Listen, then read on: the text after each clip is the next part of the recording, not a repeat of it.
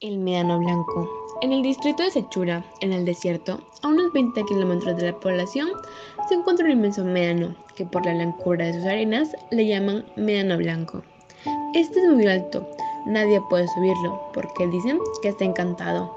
Está rodeado de forraje y cuenta los pastores que habitan por allí que siempre iban a tocar un tamborcito, pero que nunca llegó a ser descubierto quién lo tocaba.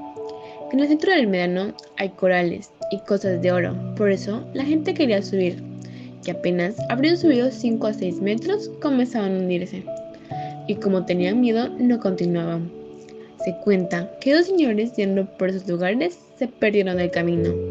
Cuando se dieron cuenta que estaban perdidos, ya habían caminado bastante, tenían sed y no encontraron dónde tomar agua.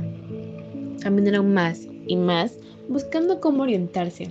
De pronto, Vieron un río, se alegraron y se dirigieron a él.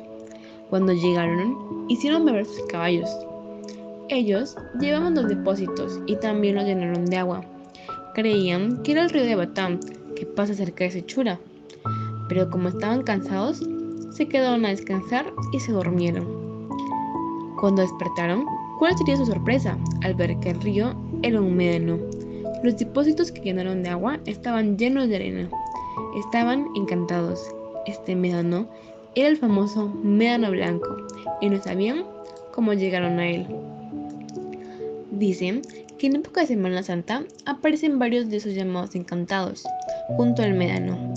También dicen que aparece un patito y creen que este fue una persona que por curiosa subió al médano y se quedó encantada.